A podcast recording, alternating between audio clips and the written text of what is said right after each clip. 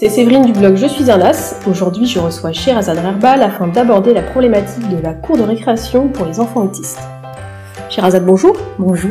Alors, Sherazade, vous travaillez avec des personnes autistes depuis de nombreuses années et vous formez également des éducateurs de vie scolaire depuis très longtemps. Euh, Parlez-nous un petit peu de votre parcours. Oui, donc euh, moi j'ai euh, une formation initiale qui s'appelle aide médico-psychologique, donc je suis d'AMP. donc j'ai accompagné des personnes adultes avec différents handicaps et différentes pathologies. C'était il y a combien de temps ça? Donc j'ai commencé en 2006. à cette époque-là, c'est vrai que j'ai déjà accompagné à cette époque-là des personnes adultes avec autisme, mais euh, malheureusement, pour certains, euh, le diagnostic n'était pas posé. Ensuite, euh, j'ai rencontré l'association Les Récré Éducatives, avec laquelle j'ai commencé à intervenir au domicile des enfants. D'accord. À l'époque, c'était quelle tranche d'âge? Enfants et adolescents. D'accord. Donc, je suis intervenue euh, en tant qu'accompagnante psychoéducative. Et euh, rapidement, euh, j'ai commencé le suivi de l'accompagnement des intervenantes, donc des personnes qui interviennent au domicile des enfants. Donc le but, c'est de suivre le, le, projet des enfants avec les accompagnantes euh, et de réajuster euh, de suivre aussi euh, donc les familles euh, et de commencer un petit peu à faire le lien avec les différents intervenants, professionnels libéraux, écoles. Et donc c'était vraiment intéressant parce que quand on a commencé à travailler comme ça, on a rapidement observé des progrès auprès des enfants parce que on se rend compte que beaucoup de professionnels travaillent sans pouvoir se concerter. Euh, donc finalement, euh, ça se fait par le biais de la famille, et donc c'est vrai que c'est aussi fatigant pour euh, bah, pour les parents hein, qui doivent faire le lien entre les différents professionnels. Bien sûr. Et puis des fois, ils, ils omettent des informations qui pourraient être importantes et pertinentes. Donc euh, voilà un petit peu ce que je fais. Euh, et donc rapidement, on a mis en place aussi l'accompagnement euh, des AVS, AESH et des équipes pédagogiques à l'école. Donc le but c'est de sensibiliser bah, les équipes et de pouvoir aussi les accompagner pour mieux comprendre le fonctionnement de l'enfant et aussi former les AVS qui malheureusement ont effectivement une, une, formation, une petite formation. Via l'éducation nationale oui, via l'éducation nationale. Et, euh, et de toute façon, c'est pas suffisant pour le fonctionnement de la personne TSA. Donc, euh, Bien sûr, d'autant plus que chaque enfant a ses particularités. Voilà, exactement. Donc, je fais aussi la sensibilisation des lieux de stage. Euh, pour les adolescents qui commencent à travailler euh, sur leur orientation professionnelle, du coup, en fait, vous faites de la sensibilisation dans l'entreprise. On fait de la sensibilisation dans l'entreprise. Directement avec le jeune ou vous arrivez d'abord sans, sans le jeune, euh, vous parlez d'autisme ou ça dépend des cas? Pour tous les lieux de stage euh, pour lesquels on a dû faire de la sensibilisation, euh, je suis intervenue en général avant euh, puisque déjà on préparait le terrain, on téléphonait, on démarchait des entreprises qui pourraient déjà accepter des jeunes avec un fonctionnement différent. Et il fallait aussi qu'on les prépare, qu'on leur explique comment est le jeune, ne serait-ce que pour l'entretien. Parce que de l'autre côté, on travaillait aussi avec le jeune sur l'entretien. D'accord. C'est vrai que la oui, il y avait un, travail en amont des deux côtés en fait. Voilà. C'était vraiment intéressant aussi euh, parce que bon bah comme on est sur de la pré-professionnalisation, bah ça, ça fait partie de l'entraînement en fait. Hein. Et pour finir, depuis 2015, je suis sur la spécialisation euh, autisme euh, de chez EDI Formation. D'accord. Mais euh, dès le début où j'ai commencé à intervenir auprès des récré éducatives, j'ai pu suivre d'autres modules de formation notamment en suivant les formations de Céline Jarret-Loderf et Stéphanie euh, Bonobrier. Stéphanie Bonobrier qui est une personne avec euh, autisme, syndrome d'Asperger. Oui. Et alors, Sherazade, que pouvez-vous apporter comme conseil aujourd'hui, du coup, aux personnes qui nous écoutent et qui s'occupent d'enfants autistes scolarisés? Donc, par conséquent, des enfants autistes qui sont confrontés aux difficultés de la cour de récréation. tout d'abord, comment elles se manifestent, ces difficultés? Alors, euh, avant tout, euh, j'aimerais qu'on puisse parler un petit peu ben, de la récréation en général pour euh, nous, neurotypiques, enfants neurotypiques. Euh, c'est vrai que c'est un lieu où déjà les espaces, on va dire, ils sont découpés, ils ont une espèce de logique sociale, mais très implicite ça veut dire que voilà, chaque enfant sait exactement où il va aller dans la récréation, euh, sait vers quel groupe il va s'orienter. Donc il y a les enfants qui vont être plus euh, voilà dans des jeux euh, de fiction avec des scénarios, etc. Il y en a d'autres, euh, ils savent très bien qu'ils vont aller jouer au ballon. Euh, d'autres, pour ceux qui peuvent, hein, ils ont leurs petits élastiques, les oh. petites filles, jouent aux billes. Enfin voilà. Donc déjà, chaque enfant, il sort de la classe, il sait où il va aller. Oui, bien sûr, il y a plein d'univers différents et les enfants, ils savent naturellement euh, quel domaine ils vont investir avec quels autres enfants, euh, ce qui n'est pas le cas en fait pour un enfant avec autisme. Exactement. Parce qu'on est sur des temps euh, informels, des temps non structurés, euh, où contrairement au temps de classe, ben, où on va dire il peut y avoir un emploi du temps visuel avec ce qui va se passer. D'abord on fait des maths, ensuite il y a des consignes, etc. Euh, là, euh, on n'est pas du tout dans ça. Là, on est euh, l'enfant, il a, il n'anticipe pas, il se prépare pas et il est tout de suite immergé. Immergé, exactement. Et, et, donc à ce moment-là, il doit pouvoir improviser. Donc il y en a qui arrivent à s'en sortir hein, et il y en a d'autres, c'est la cata. Donc à ce moment-là, déjà, on a des enfants qui préfèrent d'entrer se mettre en retrait. Ils s'isolent. Alors justement, qu'est-ce qui fait qu'en fait un enfant s'isole comme ça? Alors, euh, il peut y avoir euh, plusieurs euh, raisons. donc, on sait que déjà, les enfants qui ont un TSA ont un déficit de la théorie de l'esprit. Donc la théorie de l'esprit, pour ceux qui ne sont pas familiers avec ce terme, c'est cette faculté de pouvoir percevoir et comprendre naturellement les croyances, les émotions, les intentions des autres, être capable de lire en quelque sorte ce qui se passe dans l'esprit de l'autre, donc aussi l'intérêt qu'il porte à ce qu'on lui dit. Exactement. Donc c'est vrai que euh, voilà, je retiens là euh, pouvoir lire. Euh, donc la lecture de l'autre est importante quand on est sur des jeux de récréation, puisque comme on disait tout à l'heure, il y a beaucoup d'implicites qui se passent sur ces temps-là. Donc comme par exemple, je sais pas, il va falloir que l'enfant ait une observation assez fine, donc de pouvoir se dire euh, là, le jeu a commencé. Il y a, personne qui donne un top départ. Hein. Le jeu commence. Mmh, bien sûr. Voilà. Donc, euh, souvent, les règles du jeu euh, changent, sont complètement improvisées en fonction des, de, de l'humeur, de la culture aussi, mmh. hein, enfin, de, de, de, beaucoup de choses. Donc euh, déjà, quand on quand on est neurotypique, il n'y a pas de problème. On, on arrive à s'adapter en fait à toutes ces variantes. Oui, bien sûr. les autres camarades. Voilà. Qui changent les règles. oui, les autres camarades qui changent les règles en fonction d'eux, de ce qu'ils veulent, parce qu'ils voudraient être le premier là, etc. Mm. Donc euh, voilà. Et c'est vrai que déjà juste ça, ça demande énormément d'efforts une très bonne lecture. Et cette lecture n'est pas évidente pour un, enfant qui a un TSA. Euh, il va devoir traiter toutes les informations euh, physiques. Donc il suffit qu'il y ait des codes qui lui échappent. Euh, déjà, euh, on va dire, il y a il y a cinq minutes qui se sont passées, lui, il est encore en train d'étudier la situation, quoi. Donc, euh, pour suivre le rythme, c'est pas évident. Donc euh, voilà. je pensais en plus quand vous dites physique, ça, ça me fait penser aussi qu'en plus il peut être gêné par des jeux qui se font physiques, euh, puisqu'il peut avoir aussi des troubles sensoriels qui peuvent euh, le perturber. Oui. Donc c'est vrai que bah, pour le coup il y a aussi ces difficultés euh, sensorielles. Il y a aussi le manque d'intérêt pour les jeux qui sont pratiqués.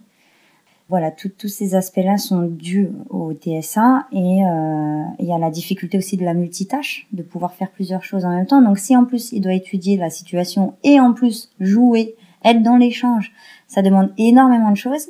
Et euh, comme je disais, hein, c'est un moment où on se défoule, où on se repose à la récréation, on, on relâche tout.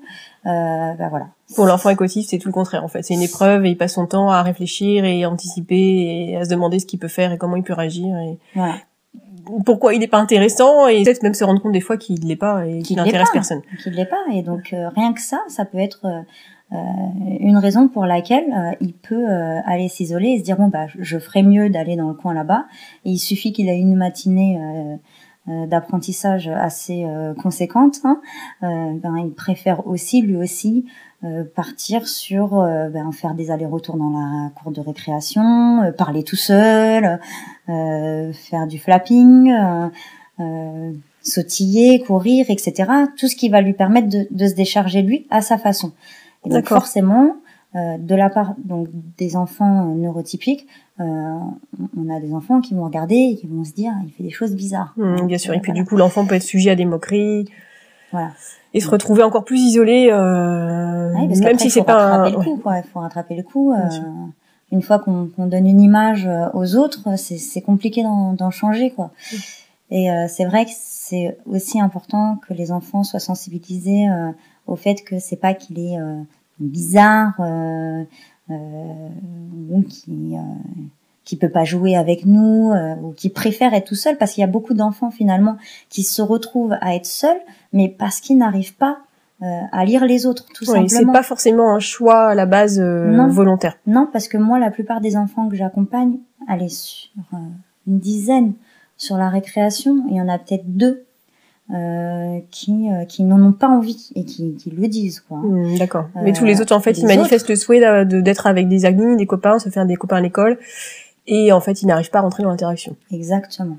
Euh, il faut savoir que euh, voilà, un exemple, hein, il faut, faut, faut, faut imaginer le jeu qui commence, le jeu qui se termine, une fois que ce jeu se termine, ben, on ne dit pas qu'on va recommencer un autre jeu. Les enfants courent vers un autre espace, vers un autre endroit. Donc euh, voilà, tout, tout ça s'enchaîne. Donc on a le l'enfant qui va suivre le rythme tant bien que mal. Euh, et, euh, et, voilà. Alors il y en a qui il y en a qui arrivent à se débrouiller, hein, parce que j'en connais pas mal que j'accompagne. À ce moment-là, ils utilisent des stratégies pour être dans l'imitation. Voilà, j'en viens à l'imitation parce que c'est super important de le prendre en compte parce que souvent, on a des, des professionnels qui, quand ils observent un enfant qui a un TSA à la récréation et qui voit qu'il court avec les autres, il se dit, bah, c'est génial, il joue avec les autres. Sauf que oui, il fait illusion en fait. Il a l'impression que tout se passe bien, sauf que, enfin, le, le professionnel a l'impression que tout se passe bien, sauf qu'en réalité, c'est pas tout à fait exact. C'est pas tout à fait exact. Là, il est en train d'imiter, donc il prend une certaine expérience. Sauf que voilà, dans l'imitation, hein, au bout d'un moment, quand on est avec des camarades, et que les camarades, surtout quand on commence à prendre un petit peu d'âge, que ça dépasse la maternelle, qu'on arrive en CE1, euh, CE1, CE2, euh, même CP, hein. Euh, en tout cas, après la maternelle, l'imitation, bon bah ça y est, c'est un petit peu dépassé.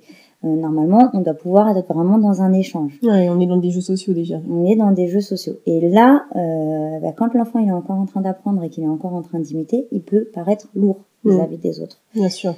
Et donc moi j'ai vu des situations euh, d'un petit loulou euh, qui, euh, qui se retrouve à, imiter parce qu'il sait faire que ça et qui croit qu'il est lui-même en train de jouer hein, et qui a pas capté vraiment à ce moment-là ce qui était en train de se passer. Donc il envoie un qui est en train de de, tenir son camarade par l'arrière et qui est en train de le, porter un petit peu. Et lui, il se dit, oh bah c'est bon, ils sont en train de jouer un petit peu à la bagarre, à la chamaillerie. Il arrive derrière, et il fait pareil. Sauf que l'enfant euh, concerné, euh, déjà, il savait pas que euh, que le petit loulou euh, allait venir jouer avec eux. Donc euh, il s'est senti agressé. Oui, bien sûr. Voilà, il s'est senti agressé et, il l'a bousculé du genre mais laisse-moi tranquille. Et le petit loulou qui, qui voulait jouer avec les autres enfants n'a pas réussi à entrer dans le jeu correctement. Il a juste imité. Et il se retrouve avec cette frustration d'avoir voulu participer d'être poussé et de pas comprendre ce qui s'est passé. Un échec. Voilà. Frustration, un échec. Et donc là, déjà, ça commence. Et, euh, et voilà. Et, et, et, cet enfant-là, il en a essuyé pas mal des échecs. Hein. Mmh, euh, mais il est persévérant. Mais euh, voilà, il y en a d'autres qui le sont moins et qui vont plus vite lâcher l'affaire et se dire bon bah bon, voilà, je, je ferais mieux de rester tranquillou de mon côté oui, il se sent plus en sécurité finalement quand il est tout seul. Et alors du coup, qu'est-ce qu'on peut proposer comme solution à ces enfants? Donc ce travail, il se fait euh, déjà en parallèle via des, des habiletés sociales, euh, comme par exemple le fait d'avoir une espèce de, de recette hein, sur comment je vais euh, entrer en contact avec mes copains. Donc en fait, ça c'est des choses qui se travaillent en amont.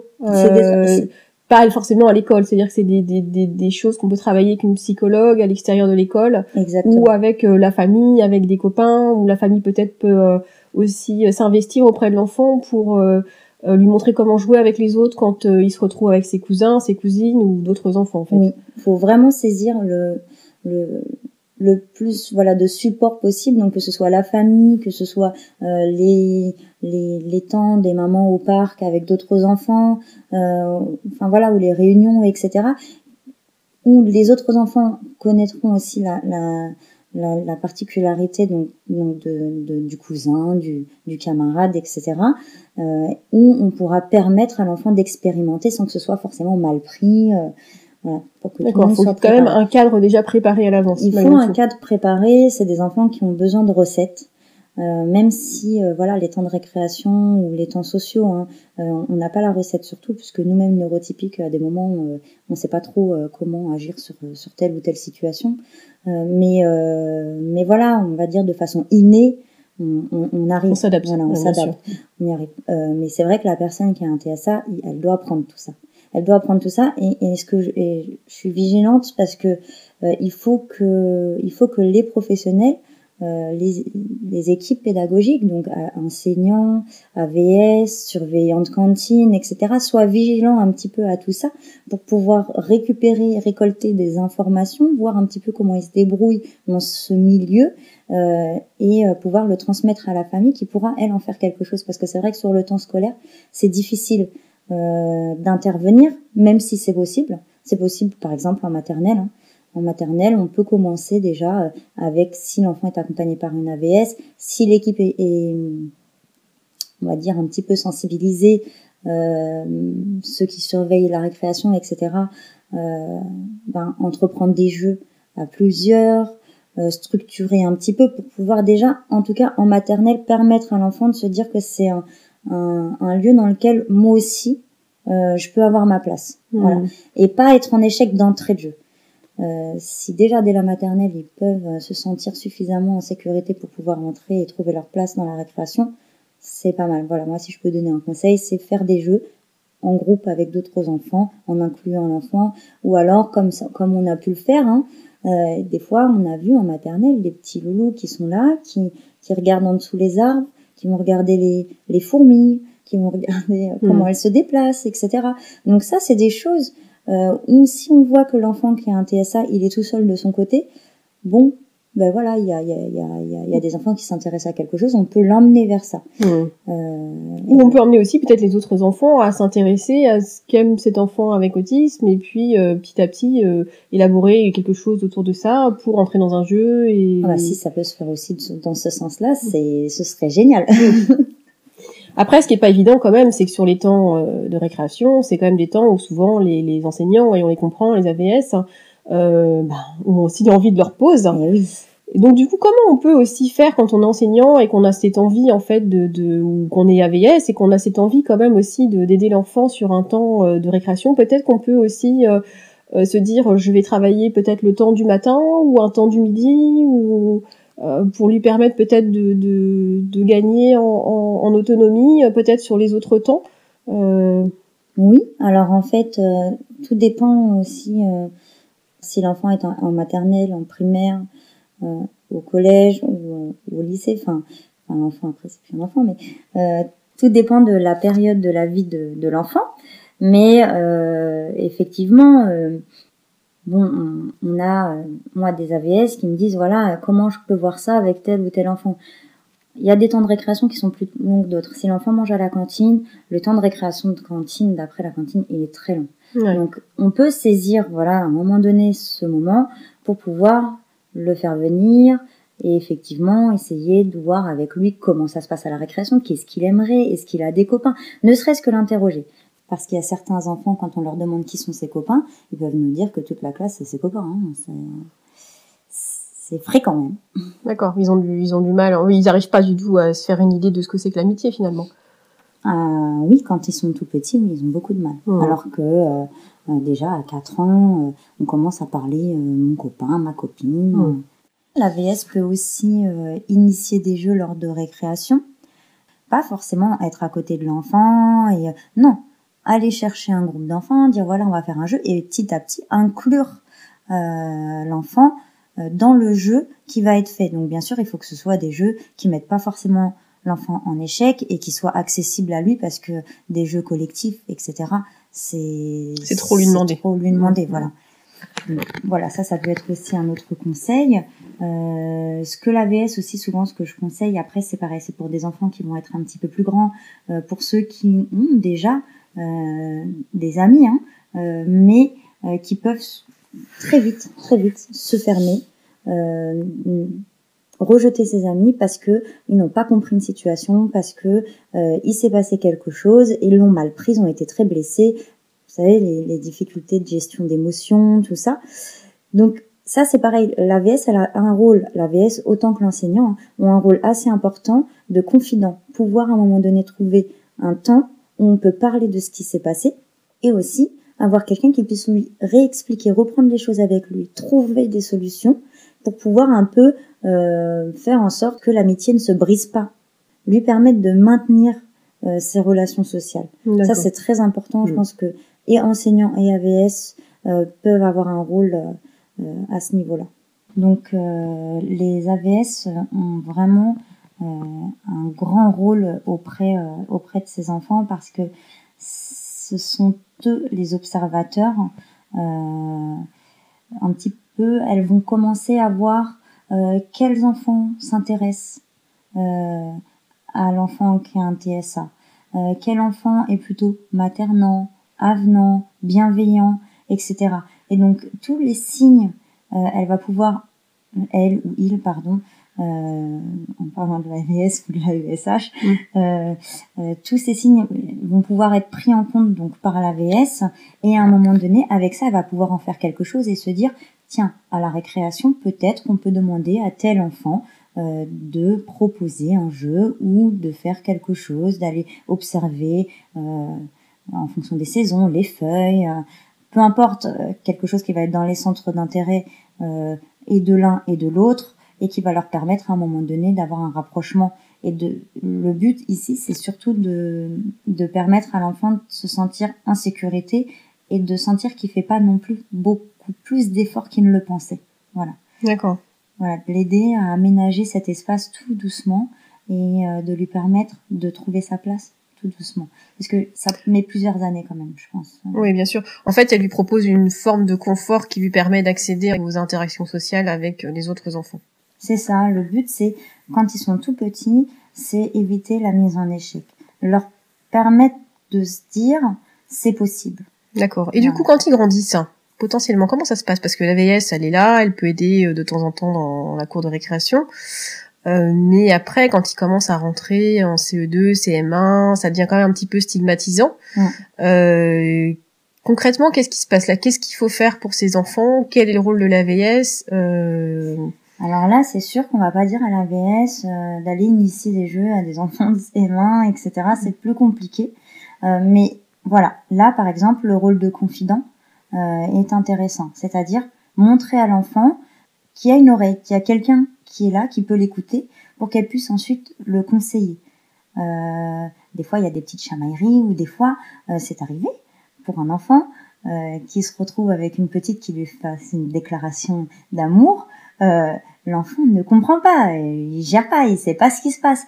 Donc voilà, qui se retrouve pas seul avec ça et à ne pas savoir quoi en faire, surtout s'il y a une amitié entre les deux, ne pas briser quelque chose, donc de pouvoir avoir quelqu'un qui puisse lui donner des, des, définitions, qui puisse lui expliquer et lui dire aussi que ce n'est pas forcé d'être réciproque.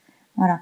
Donc l'aider à grandir en fait avec euh, avec ces situations sociales qui, qui se passent. Voilà. En fait, du coup, là, plus le temps passe et plus l'AVS se transforme en coach social distant quelque part. Exactement. Au début, elle est plutôt euh, dans l'intégration et petit à petit, elle est plus dans la, enfin, la compréhension, c'était déjà le cas au début, mm. mais pour le coup, c'est vrai qu'elle a vraiment un rôle euh, de conseillère. Voilà, c'est ça. De conseillère, euh, de conseiller, pardon, parce qu'il y a des, il y a des femmes, il y a des hommes. et au collège et au lycée, du coup, qu'est-ce qui se passe? Quand les enfants sont encore accompagnés par une AVS C'est quand même rarement le cas. Il y en a de moins en moins. Hein. Quand ils sont arrivés au collège, au lycée, ils sont de moins en moins accompagnés. L'AVS, qu'est-ce qu'elle, en général, est-ce que c'est quand même un temps qui est investi la récréation quand on en arrive à ce niveau? Plus vraiment finalement.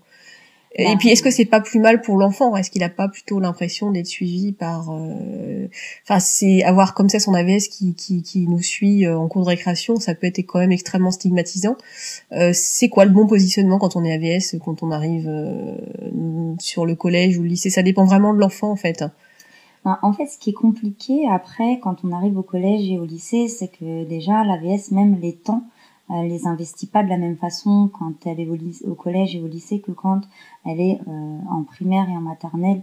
Euh, parce que euh, forcément elle va être peut-être plus présente sur telle ou telle matière, mmh. euh, beaucoup plus qu'au collège où elle va être présente sur une matinée complète, au, collège pardon. En primaire, elle mmh. va être présente sur une matinée complète, plusieurs matinées ou plusieurs après-midi. Et donc on va dire la relation de confiance est beaucoup plus simple à, à s'installer. Mais c'est vrai qu'il y a un phénomène qui se passe, c'est qu'arrivé au collège, il y a beaucoup d'enfants, ça s'est vu, qui commencent à refuser d'eux-mêmes euh, l'AVS et qui commencent à se dire, euh, enfin voilà, elle est gênante, cette personne est gênante, mm. puisque à un moment donné, ils ont le regard des autres qui, qui est porté sur eux et euh, voilà, ils aimeraient être comme tout le monde. Moi, j'en ai qui vont commencer à me dire. Euh, euh, en passant du collège au lycée, euh, c'est bon. Pendant le collège, j'ai eu cette, cette réputation de handicapé de service. Mmh. Là, j'arrive au lycée dans un nouveau monde où il y a personne qui me connaît. Je veux, je veux personne. Je veux rien du tout. Je veux me faire ma nouvelle réputation. Surtout que c'est des enfants qui ont euh, bah, grandi en habileté sociale, qui ont pris de l'expérience. mais en même temps, voilà, c'est pareil. On est avec des personnes qui, pour certaines, sont encore voilà manque de manque de maturité encore sur euh, sur certaines habiletés sociales. Il y a des choses qu'ils ne comprennent pas encore des situations qui sont de plus en plus subtiles. Et euh, et là c'est sûr que ça va pas être AVS euh, ou l'enseignant parce que on a beaucoup d'enseignants on a une AVS qui vient dans différentes matières. Donc là malheureusement non ce sera pas l'AVS après c'est vrai que ça aurait été bien que sur le lieu du du collège ou du lycée que euh, que cette personne puisse avoir un un référent, un, quelqu'un à qui, euh, oui, quelqu'un à qui parler, quelqu'un parce que forcément, si en plus la, les liens sociaux ne se sont pas faits, il y a des amitiés en primaire. Si ça suit au collège, tant mieux, on va dire. Si ça s'est pas suivi au collège euh, et que l'enfant se retrouve quand même assez isolé, assez seul, euh, et qu'il est persévérant, qu'il a quand même envie, euh, ça, ça peut être difficile quand même. Bien sûr. Ça peut être difficile. Et du coup, la VS, euh, s'il y en a encore une, elle peut quand même jouer le rôle de, de euh, ce fameux rôle de confident dont vous parliez, et du coup peut-être aussi faire du lien euh, avec la famille, ou même si l'enfant ne se confie plus à cette personne, elle est quand même peut-être susceptible de remarquer des choses et du coup euh, de euh, d'en faire part en fait euh, aux parents qui peuvent peut-être de leur côté mettre en place des choses pour aider l'enfant à comprendre certaines situations. Oui, parce que parce que c'est certainement pas le, jeune qui va aller voir ses parents. Ça dépend de la complicité, mais bon, on arrive à l'adolescence et donc qui va aller voir ses parents et qui va dire voilà j'ai tel ou tel problème. j'arrive pas à faire ceci ou j'arrive pas à faire cela.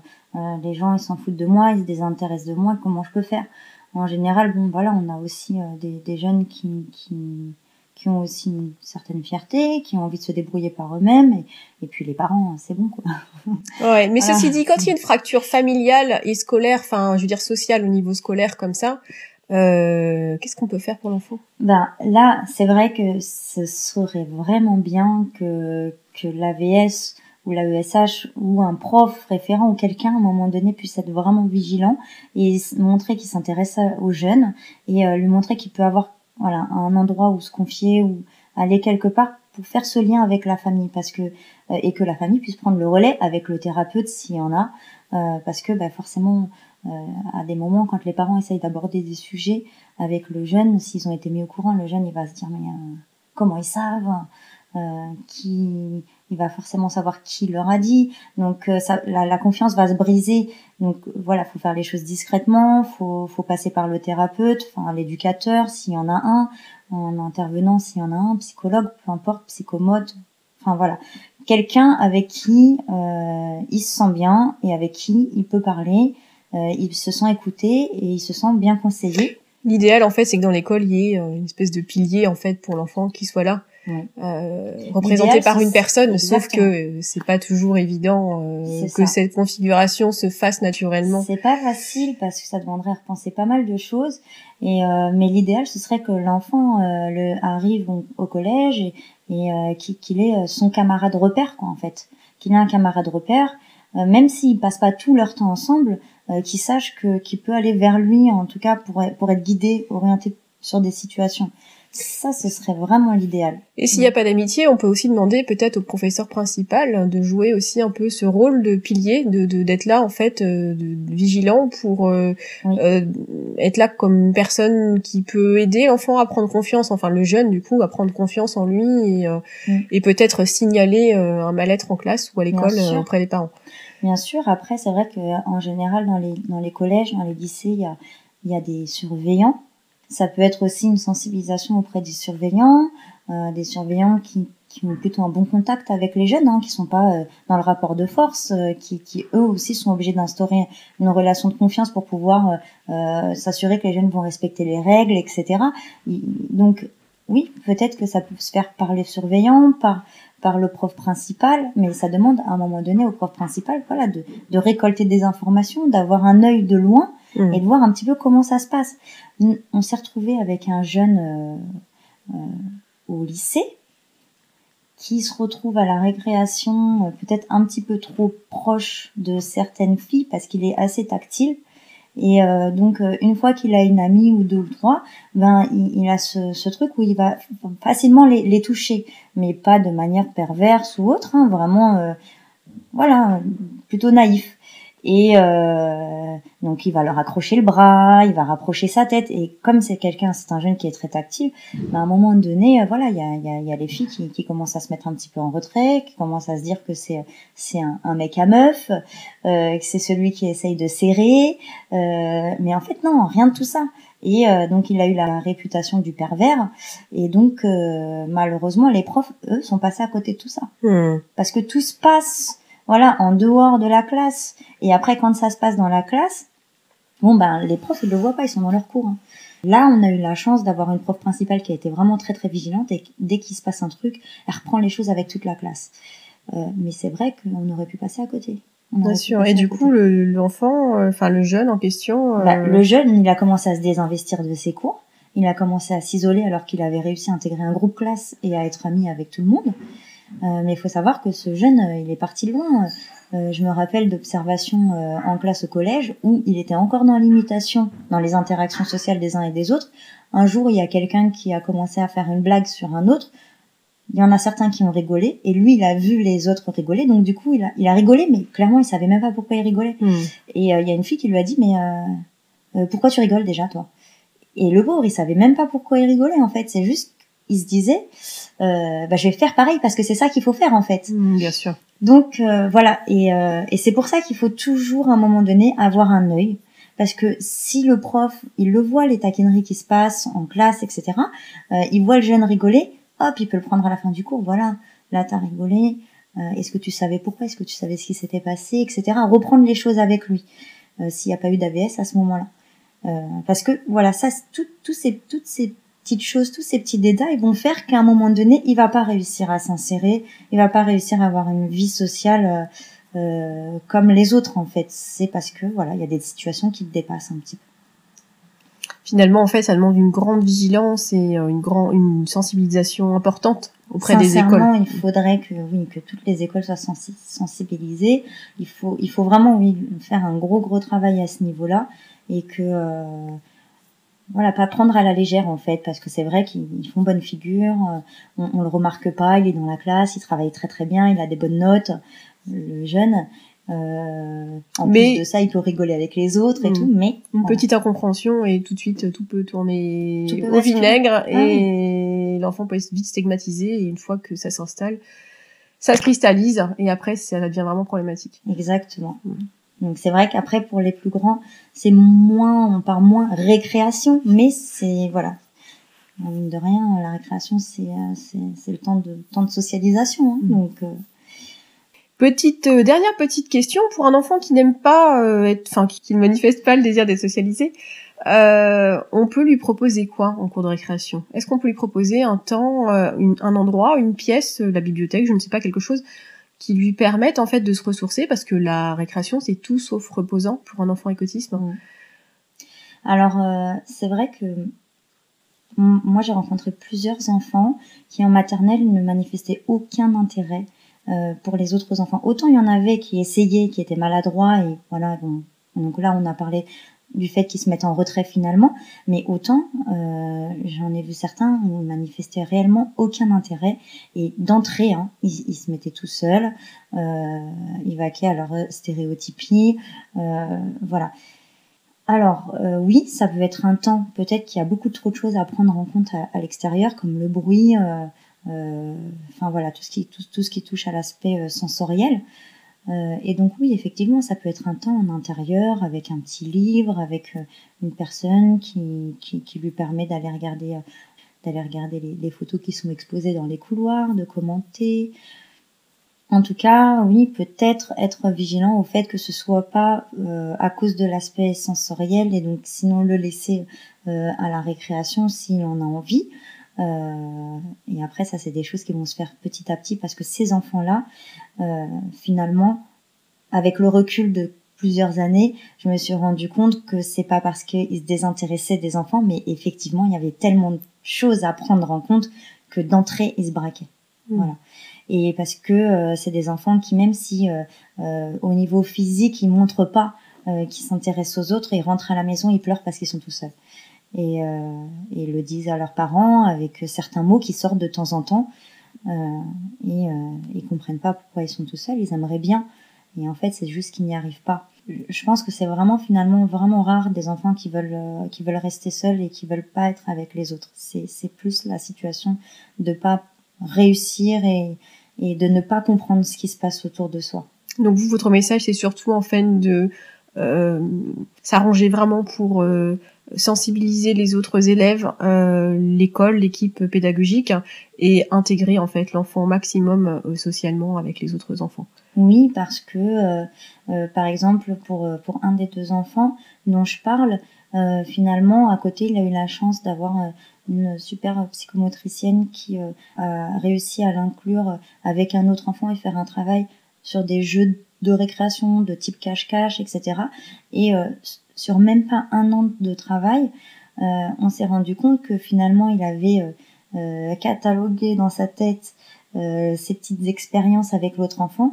Et à la fin de l'année, il commençait à faire ce qu'il avait appris en travail de psychomotricité avec euh, avec les autres enfants. Alors super. Du coup, il arrive à généraliser. Il arrive à généraliser et et, euh, et donc moi, je faisais le lien justement entre bah, cette professionnelle qui est la psychomotricienne et l'école. Et donc, quand j'expliquais ce qu'il faisait en psychomotricité, la VS du coup savait qu'il apprenait à jouer à cache-cache. Et à ce moment-là, euh, je pouvais lui dire, bah voilà, ça c'est des choses que, que tu peux faire, essayer de jouer à cache-cache avec les enfants, avec lui. Et donc finalement, quand il a vu que c'était possible, quand il s'est pareil, senti suffisamment en sécurité, en confiance, il a pu commencer à y aller et voir que c'était possible et hop là, c'était parti. Euh, cette année, euh, euh, toutes les récréations, il joue avec les autres enfants. Ok, donc en fait, un enfant, quand il est bien accompagné, en général, après, il finit par trouver des clés et plus on s'y prend tôt, et plus ça lui donne cette autonomie pour plus tard. Mm. Donc finalement, le top 5 des conseils à appliquer, d'abord ce serait euh, l'observation fine de ce qui se passe en cours de récréation. Oui, euh, c'est-à-dire que l'adulte doit pouvoir euh, bien observer et se poser les bonnes questions. Donc si par exemple il s'aperçoit que l'enfant est en train de courir avec les autres, ok, est-ce qu'il y a un échange? Est-ce qu'il est plus sur une imitation que sur une interaction? Donc voilà, ça c'est des petites questions qui peuvent se poser. Après, il y aurait peut-être euh, faciliter l'intégration sur les petites années, initier pour l'enfant dans le but de lui apprendre euh, à faire les choses tout, seul. Oui, voilà. Puis on avait parlé de permettre à l'enfant ou au jeune d'avoir un conseiller, un confident adulte, et idéalement peut-être un camarade repère. Oui, c'est ça. Très important. Super. Bah merci beaucoup en tout cas, cher Azad, pour euh, toutes ces informations.